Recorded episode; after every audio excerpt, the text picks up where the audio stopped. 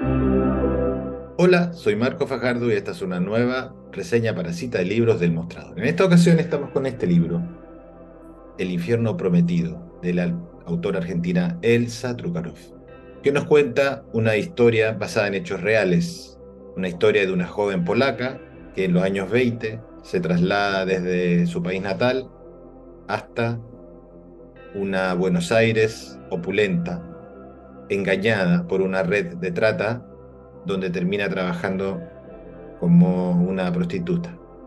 Esto en un escenario que alterna con personajes como un juez sádico y poderoso, también con un periodista atormentado y un anarquista enamorado.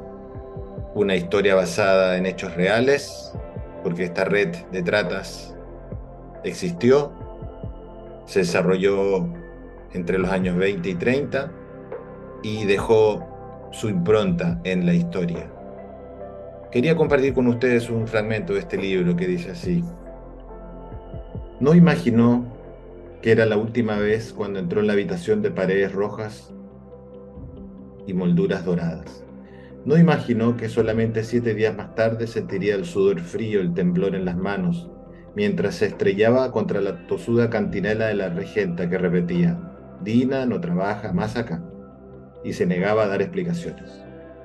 Y aunque todo demostró después que lo que había pasado, es horrible que había pasado entre el loco y ella la última vez, nada tenía que ver con su definitiva ausencia del bordel, siempre se emperró en pensar que sí, que tenía que ver que había sido él y ese encuentro atroz los que habían desatado los acontecimientos.